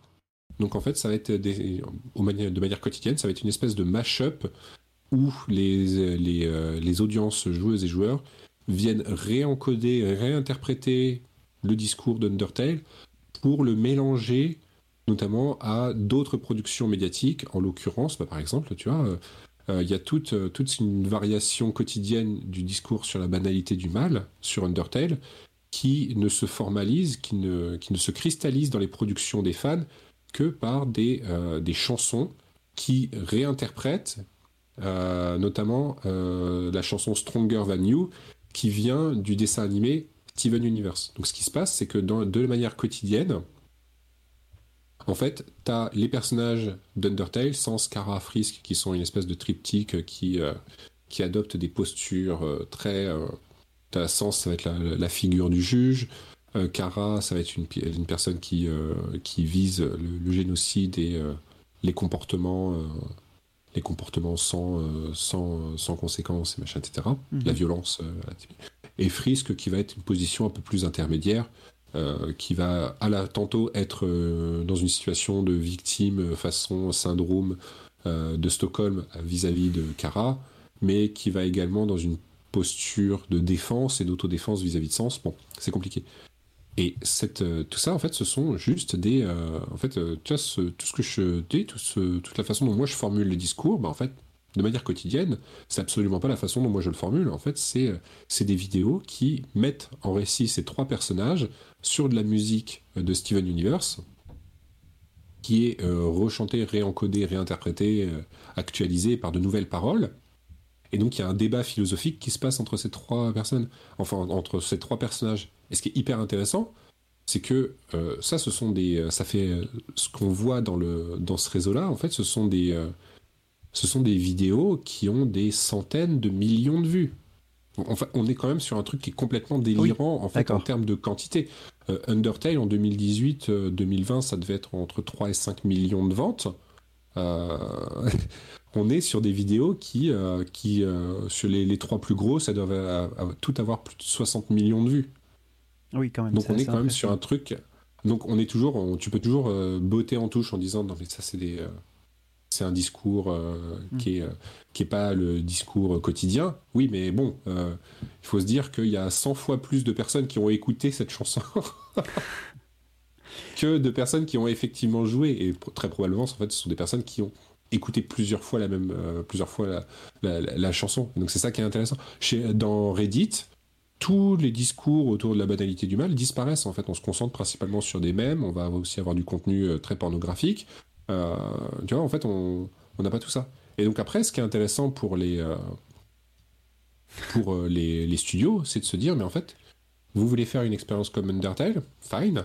Enfin, pas une expérience comme Undertale parce que ça n'a pas de sens de dire ça, mais est-ce que qu'est-ce que vous voulez auprès de votre communauté? Est-ce que vous voulez que après avoir joué au jeu, vous voulez que votre communauté fasse surtout des mèmes qui vont être. Euh, qui, je sais pas qui vont. Tu vois, par exemple, sur Reddit, tu as la figure de Burger Pants, qui est un personnage dépressif dans, Undertale. Et c'est une figure qui est ultra centrale chez Reddit parce qu'il y a plein de, de jeunes euh, millennials et euh, Z sur Reddit qui viennent faire des mèmes sur Burger Pants parce qu'ils disent Ah, c'est trop rigolo, on est pareil en fait, on est tous les deux dépressifs, le capitalisme c'est nul, machin, etc. Est-ce que c'est ça qu'on a envie de faire euh, quand on crée une expérience? Est-ce qu'on a envie, a envie que cette expérience soit réappropriée par des mêmes? Est-ce qu'on a envie que les gens produisent du discours dessus? Et où est-ce qu'on a envie que les choses se passent? Et c'est ça ensuite qui permet, tu vois, plus on additionne euh, de réseaux et d'interprétation de, ce type de réseau à la façon d'une base de données, et plus après on peut mettre à disposition des vrais outils hyper intéressants pour les, pour les studios, parce que du coup tu viens, euh, toi tu toi, tu veux t'inspirer, tu veux connaître euh, quelles ont été les réappropriations de discours de tel jeu, parce que tu aimerais qu'il y ait ce type de réappropriation pour toi. Et donc, du coup, tu peux, euh, tu peux naviguer comme ça et tu peux euh, se dire, bah, en fait, peut-être qu'il va falloir que j'encode des personnages de telle façon dans mon récit pour que ça soit des, des, personnages qui soient forcément réappropriés en termes d'eux-mêmes. Ou alors, il faut que je crée une singularité extrêmement signifiante dans l'expérience pour qu'elle devienne centrale dans le réseau à terme. Tu vois, le, combat contre euh, dans le jeu, tu vois, la, zone de ce réseau entre Sens, Kara, Frisk, etc. C'est euh, entre 10 minutes et plusieurs heures de jeu, mais c'est à un point très précis du jeu. Donc, est-ce que tu veux tout focaliser sur un moment très précis du jeu qui va être extrêmement signifiant euh, Tu te bats contre Sang qui vient te juger qui vient te juger pour, euh, pour tes méfaits. Euh, après, tu vois, si tu te souviens, le, réseau euh, génocidaire, en fait, tu te, en fait, il arrive, ce combat arrive à la toute fin, après cette boucle où tu n'as vu personne. Donc tu te dis, bah c'est bon, le jeu est quasiment fini. Hop, je vais, je vais finir le jeu machin tranquillement. Et en fait non, tu arrives à ce point de d'extrême frustration qui va cristalliser énormément d'émotions. Voilà, le Judgment Hall, où se trouve euh, Sens. en fait, c'est ça qui se Du coup, c'est pour ça que, bah, du coup, cette singularité, elle a, pour moi, elle a autant marqué, alors que en vrai, si tu regardes posément l'expérience telle qu'elle est formalisée, en fait, ce combat-là, c'est un combat qui n'a à peine été joué que par une toute minorité des joueurs et probablement dans une euh, unique et il n'a été que joué lors d'une pratique très particulière du jeu. Et c'est ça qui est intéressant. L'écart est tel que tu es obligé de te dire, en fait, si je veux à terme créer un truc extrêmement signifiant, bah peut-être qu'il faut que je m'inspire de ça. Mais c'est absolument fascinant. Enfin, J'ai un milliard de questions, mais je vais devoir me, me, concentrer sur quelques-unes. Mais en fait, ce, qui est, ce que moi je trouve vraiment très utile aujourd'hui. On parle de plus en plus des jeux et notamment aussi de, de leur euh, de leur capacité à, générer en fait du contenu, hein, c'est-à-dire euh, pouvoir obtenir des vues sans pour autant avoir à payer euh, de, la publicité notamment. Et en fait, il y a beaucoup d'agences marketing qui se concentrent sur le sujet et connaître en fait la centralité d'un personnage par rapport à une audience type sur un réseau, en fait, ça donne une toute nouvelle dimension au jeu. Par exemple, ici, on sait qu'un un, personnage comme Burger Pence pourrait avoir un rôle extrêmement important si on devait faire euh, bah, du coup une campagne marketing ou de communication sur Reddit, par exemple. contrairement à contrairement. Alors, j'applique en fait, hein, j'essaie d'appliquer. Oui, bien sûr. je ne sais pas si c'est exactement l'objectif que tu as, mais en fait, au-delà de la production, en fait, on peut aider aujourd'hui avec ton travail quasiment toutes les, euh, toutes les équipes qui travaillent autour du jeu pour pouvoir promouvoir un, un jeu, pour pouvoir euh, justement euh, savoir qui adresser et comment adresser du coup les différents publics qui existent. Bah, moi, c'est en fait, j'aimerais à terme, tu vois, tu as des bases de données. Et ça, ça va être un de mes projets hein, que, que, je vais commencer à mettre en place entre tu vois, 2024 et plus. Bah, tu vois, tu as des bases de données qui existent et qui s'appellent, par exemple, je ne sais plus là, c'est la UI Database. Donc, euh, c'est vraiment un site qui réunit toutes les, interfaces utilisatrices. Euh, pour donner en fait des éléments de comparaison, pour donner de, pour créer, pour faire de l'idéation, etc. Moi, j'aimerais avoir ce même type de base de données, mais pour les discours vidéoludiques. Et, euh, et tu vois, parce que au-delà de ça, Ouais, en fait, euh, tu vois, moi, c'est. Euh, les objectifs de recherche sont peut-être un petit peu perchés, tu vois. Tu peux dire, euh, bon, bah, en fait, quelle est la, quelle est la pertinence au regard des enjeux écologiques quotidiens? Bon. Tu vois, je suis pas, je suis pas là pour défendre mon sujet par rapport à. Bien sûr, bien sûr, il y a des choses plus graves, ça c'est certain. à, des, à, des, questions qui sont bien plus importantes enfin importantes qui, qui, sont traitées de manière aussi plus importante. Enfin, je veux dire, euh, moi, tu vois, je suis tout seul dans mon coin. Euh, enfin, justement, je suis pas tout seul dans mon coin, mais euh, la recherche sur le jeu, c'est pas la recherche sur sur d'autres sujets plus importants, enfin plus plus incontournables plutôt en santé, machin. Et donc tu vois, moi ce que, mais bon, pour boucler, tu vois, ce qui m'intéresse, c'est, tu vois, une fois que tu as tout ça et que tu as cette base de données, tu, tu, commences à savoir et avoir des clés de lecture euh, qui, euh, qui émergent et qui peuvent faciliter euh, les futures interprétations. Tu vois, par exemple, moi je me suis également amusé à, à formaliser des réseaux de, des jeux comme le solitaire. Et tu vois, c'est hyper intéressant parce que du coup, tu as toute une organisation, tu représentes une organisation et tu te rends compte que bah, globalement, les parties, quelles qu'en soient, tu as toujours l'impression qu'elles sont différentes, mais qu'elles sont tout le temps, en fait, le réseau, c'est quasiment le même d'une partie à une autre, tu vois. Mm. Et donc du coup, en fait, le plaisir ludique se trouve dans, dans autre chose. Il, se, il, il, ne s'exprime pas à travers la découverte et la truc. En fait, il se, il se retrouve, il se trouve peut-être à travers un régime d'expérience très confortable. Et c'est très bien comme ça. Euh, au niveau quotidien, tu vois, pour le solitaire. Euh, moi, ce que j'ai envie de faire, c'est aller aussi modéliser des expériences euh, qui peuvent être pourquoi, tu vois, qui permettent d'appréhender pourquoi dans certaines licences, en fait, les personnages sont complètement anecdotiques ou juste t'en as deux ou trois qui sont incontournables, et tous les autres, mais littéralement, tu t'en fiches, tu t'en contrecarres. Typiquement, là, tu vois, en, venant en deux têtes, je pense par exemple à, à, Elden Ring. Elden Ring, tu as les boss du, du jeu qui sont absolument fantastiques, mais la réalité, je, sais, enfin, la réalité, tu vois, moi, avec cette lecture en réseau que j'ai à partir des traces qui sont laissées, mais je suis quasiment sûr que la centralité et l'importance de Malenia est, euh, est bien plus importante que euh, n'importe quel autre euh, personnage, même, même le personnage, le, boss principal en fait. Parce que dans les pratiques et dans, les, dans, les, dans la façon dont elle est dont elle va être récurrente dans les productions par les fans, en fait, on peut supposer que. alors là, ça reste une hypothèse et ça reste un truc à travailler, tu vois. Mais c'est cette lecture que j'ai moi maintenant des, euh, des, jeux et des discours en réseau, sur des réseaux, des réseaux de réseaux, machin, ce genre, ce genre de truc, qui me laisse euh, penser que, bah, en fait, euh, en fait, tu vois, par exemple, l'avatar, dans Elden Ring, l'avatar est absolument, n'est absolument pas important. En fait, c'est, par contre, les pratiques qui vont être, les pratiques de médiation et de médiatisation des avatars, ça va être surtout, tu vois, on vient pas chercher à donner une histoire particulière à l'avatar que tu incarnes. Par contre, celui-ci va être valorisé quand tu vas faire du fashion souls, par exemple, quand tu vas chercher vraiment à créer une esthétique très particulière, très, très signifiante et très distincte d'un avatar quotidien, tu vois. Et donc c'est là où la chose prend, euh, prend de l'importance, mais uniquement dans, un, dans une partie très restreinte du réseau. Tu vois, la Fashion Souls, c'est un truc, c'est 150 euh, 000 personnes sur Reddit. Donc là, c'est tout petit. C'est c'est impressionnant d'avoir autant d'informations et enfin, c'est de l'or en fait, euh, cette façon d'analyser et de procéder à l'analyse de discours en réseau. Enfin, parce que finalement, toute la richesse que tu peux en tirer, elle peut se réappliquer dans quasiment toutes les étapes de production et de développement d'un jeu, même lorsque celui-ci justement a été publié depuis très longtemps et du coup a sa propre existence, parce que bah, ça permet d'identifier les discours de joueurs et de comprendre quels sont les éléments clés de ce jeu, même pour toucher par exemple aujourd'hui, parce que tu appelles, c'est quand même, j'allais dire micro-communauté, ce sera un abus de langage, c'est quand même une sacrée communauté, mais, oui, bien sûr. mais, ça, crée, ça, ça, permet quand même d'avoir cette euh, granularité-là qui, ça, qui ne s'arrête pas simplement à l'aspect euh, très effrayant du jeu Elden Ring et qui va creuser, enfin, ou Dark Souls qui va creuser plus loin justement.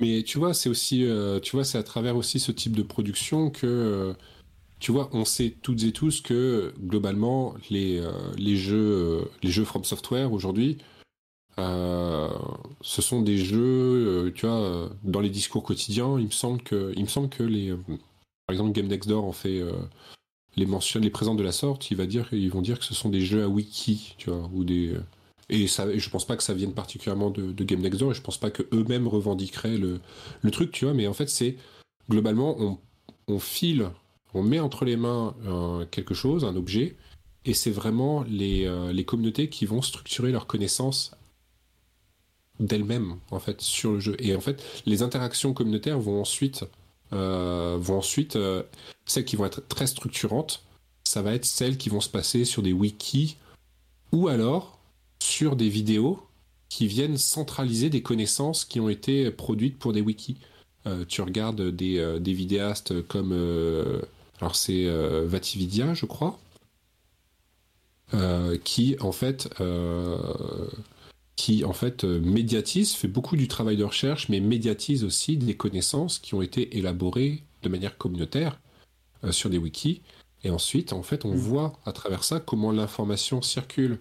Euh, toi, le, discours, la proposition, le, récit de Elden Ring, c'est pas forcément un récit que tu comprends uniquement en, jouant au jeu, ou alors tu vas en avoir une lecture très partielle, quotidienne, très minime, etc. Mais vraiment, il y a une complexification qui va s'opérer au niveau du réseau même. Là où tu as d'autres expériences qui peuvent faire de l'infodumping dans euh, leur jeu sans jamais que ça devienne de l'information qui circule euh, à l'extérieur du jeu. Ou de manière bien moins... Euh, ça va être bien moins important, tu vois.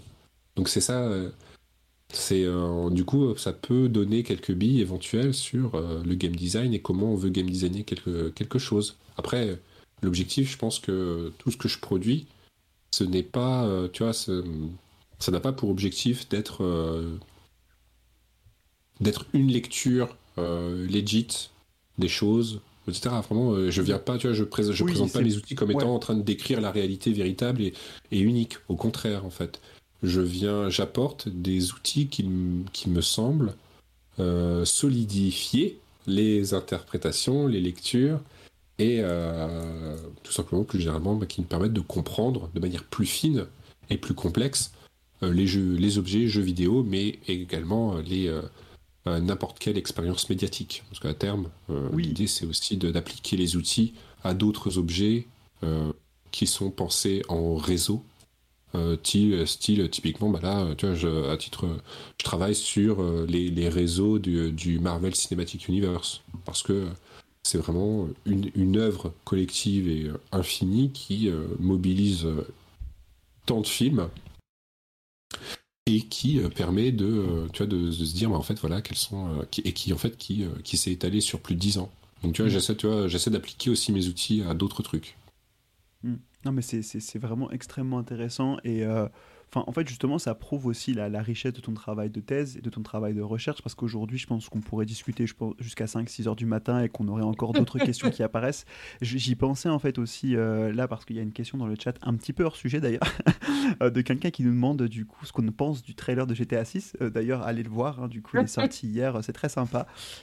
mais en fait, ça me fait penser que dans ce trailer-là, ils mettent en avant notamment, et j'ai trouvé ça assez flagrant, toute la création de contenu qui, qui existe. Et en fait, c'est un jeu qui se réapproprie les façons de, ses propres façons d'être diffusées, puisque justement il partage euh, dans le jeu, on voit des gens qui partagent des vidéos TikTok, des vidéos YouTube, et apparemment il va y avoir un vrai travail. Donc même rien que ça, je me suis posé la question de savoir, mais est-ce que du coup tu vas pouvoir dans un jeu reprendre ton analyse et analyser le discours et la façon dont les personnages dans le jeu qu'on se comportent entre eux directement et dont, et dont les personnages reprennent les discours en fait euh, alors ça, c'est des trucs, c'est des choses que j'observe déjà. En fait, euh, mm. tu vois, bah, avec, des, jeux bien plus simples. Hein. Undertale, c'est un, c'est un réseau bien plus simple que euh, ce que va être. Euh, mm. tu vois, moi j'aimerais, tu vois, j'élargis les outils pour les complexifier, pour me, pour les confronter à des situations toujours plus compliquées.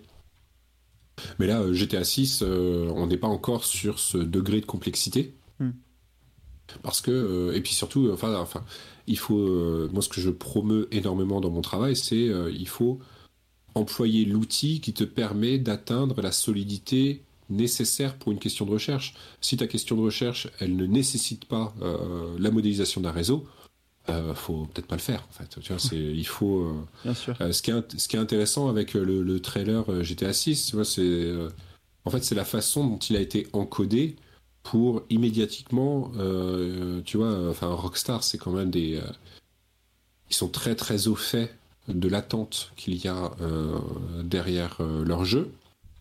On sait que systématiquement, en fait, ils font des, ils balancent une info, t'as un contenu qui est produit de manière ultra vénère par les communautés pour remédiatiser ce qui s'y dit, ce qui s'y passe.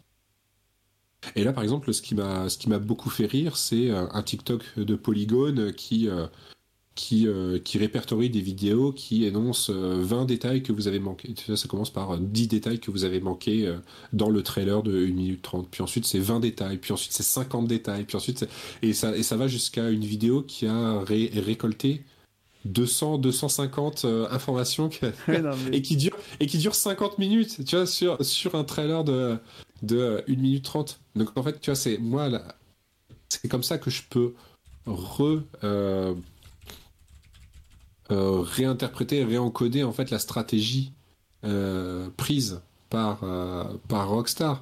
C'est-à-dire l'enjeu du trailer, c'est pas de montrer le jeu.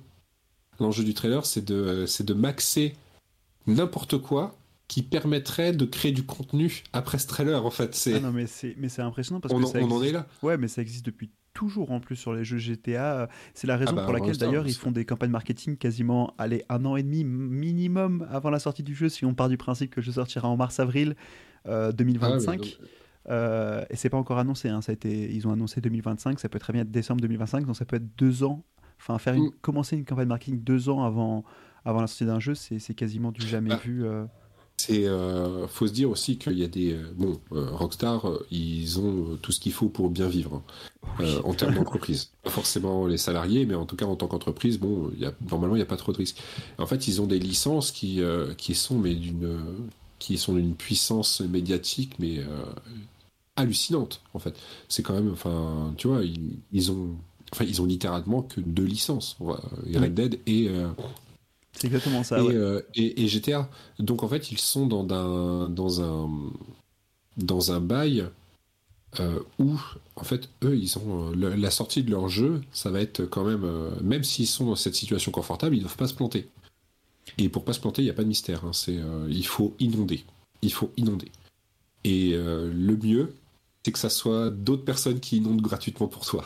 Bah, bien sûr, mais, mais, bien sûr. Et pour le coup, bah, je pense que enfin, Saul sur le chat a, une bonne mention. Hier, le trailer a été leaké en fait par des crypto bros vers 23h40. Cryptwave, malheureusement, hein. ils avaient mis en, gros sur le trailer, on avait le droit à un icône Bitcoin.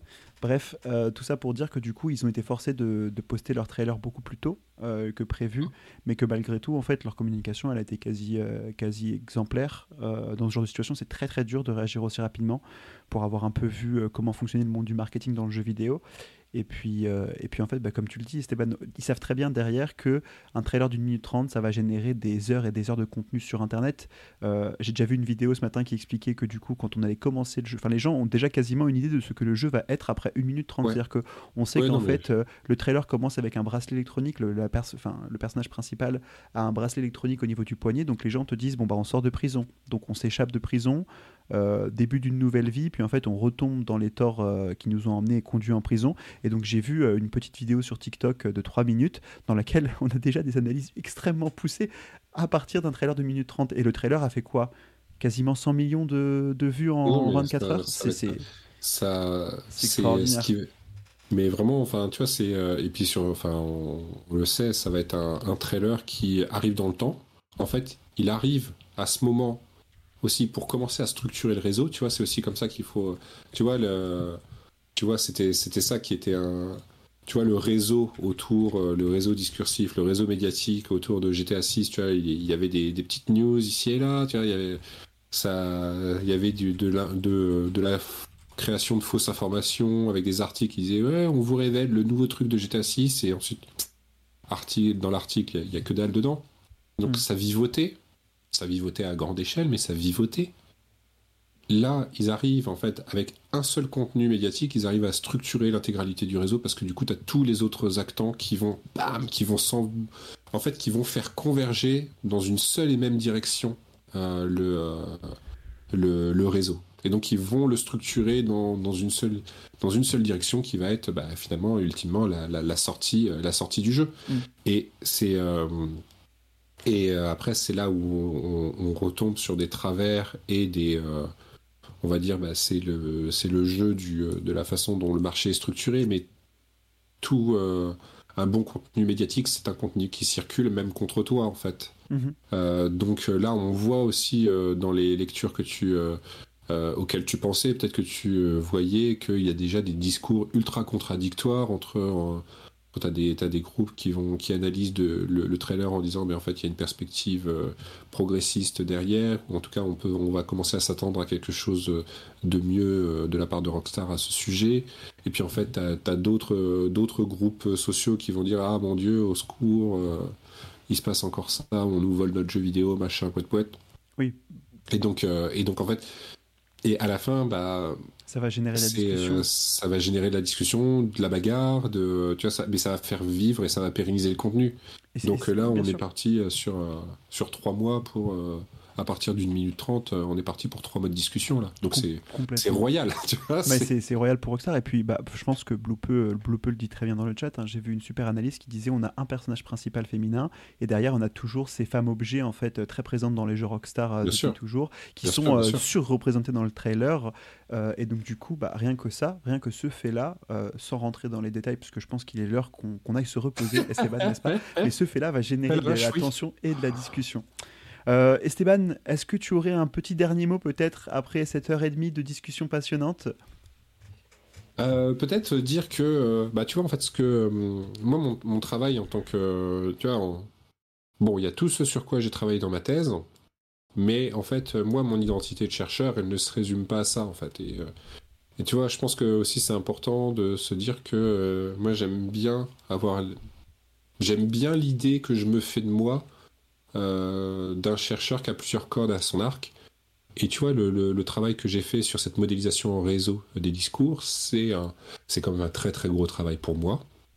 C'est enfin c'est l'œuvre, tu vois, c'est une thèse, hein, c'est quand même ultra.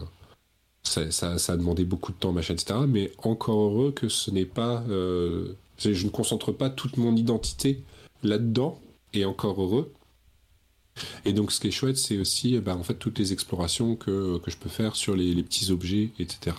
Sur, euh, tu vois, sur des, euh, des, lectures et des études de cas, des, des études de discours peut-être un peu plus typiques, euh, qui viennent quand même continuer d'alimenter, moi, mon propre quotidien de recherche. Et je pense que c'est important, en tout cas, de, de, tous, de se rappeler, de garder en tête que tout ce qu'on a évoqué ce soir, ça reste en fait des interprétations. Alors moi, c'est mon rôle de formaliser en tant que, tu vois, c'est mon expertise qui est de formaliser à un moment donné euh, ces, euh, ces interprétations, etc. Mais que, en fait, en aucun cas, euh, tu vois, je tombe dans, dans, dans l'erreur qui serait de dire que ma parole est la parole d'évangile. En fait, c'est vraiment pas. L'objectif, c'est d'amener de la conversation et du dialogue après les éléments que je peux produire. Et donc, assurément, tu vois, c'est euh, toi tout ce que je travaille sur euh, sur cette conception réseau, ça va évoluer. Les, les, travaux que je poursuis vont évoluer et que en fait c'est euh, c'est ça qui est intéressant, c'est cette c'est la, possibilité, c'est la possibilité de mettre à disposition des outils de dialogue et de communication avec d'autres chercheurs, chercheuses, mais aussi d'autres passionnés, euh, qui, qui n'ont pas cette éthos de recherche, mais qui ont fait des, des, des, contenus et des propos au moins aussi plus, voire plus pertinents que moi. Enfin, tu vois, il y, a un truc que j'ai appris. tu vois, ça fait 7 ans que je travaille sur Undertale, que je travaille sur Earthbound, Mother, etc. Euh, en fait, aujourd'hui, on, m'attribue le qualificatif d'expert dans ces jeux-là. Euh, la réalité, c'est que je suis moins expert que les plus experts qui, euh, qui ne sont pas dans les recherches, mais qui travaillent sur, sur Undertale ou Mother. Tu vois, c'est, bien sûr. En fait, je suis, je suis la personne la moins connaisseuse d'Undertale sur, sur, sur les discours d'Undertale, parce qu'il y a des gens, des, des, des, des, des gens qui on fait un travail mais complètement lunaire, qui vont jusque dans le code pour faire de l'interprétation et, de la, et du discours, tu vois. Donc, euh, donc ils vont explorer euh, vraiment les lignes de code de chacun des jeux et machin, etc. Et tu te dis, bon bah, en fait, moi, tu vois, je reste toujours dans cette posture. Mon, mon objectif, c'est toujours de rester de, dans cette posture de, euh, en fait, d'être une éponge qui réunit, qui centralise et, qui redispatche ensuite de l'information et qui la met en, qui la met en récit, qui la fait discuter, quoi. Bah, c'est parfait, c'est une façon de, conclure cette discussion euh, qui est extrêmement passionnante. Malheureusement, je ne peux pas répondre à toutes les personnes dans le chat qui ont mentionné certains points, notamment sur GTA, parce qu'on pourrait beaucoup en parler. Et ce serait pourquoi pas l'objet euh, d'un prochain épisode ou d'une prochaine discussion avec Esteban en 2024. En l'occurrence, euh, ça me ferait très très plaisir de t'accueillir à nouveau, que ce soit sur Good Luck Fun ou pour d'autres sujets. Euh, je pense qu'on a de quoi parler et que quand on discute ensemble, souvent ça peut être des très très longues discussions. Donc pourquoi pas, pourquoi pas, euh, pourquoi pas créer du contenu. En tout cas, Esteban, merci beaucoup euh, pour ta présence ce soir et pour ton partage. C'était vraiment extrêmement enrichissant et je suis très très content aussi d'avoir pu bah, tout simplement redécouvrir ta thèse et ton parcours également. c'est également le dernier épisode de Good Luck Fun 2023, ce qui veut dire que après ce soir, du coup, ma chaîne sera en vacances pendant deux semaines et demie au soleil à La Réunion. Voilà, pour vous mettre un petit peu dans le, dans le mood. Moi, je suis extrêmement pressé.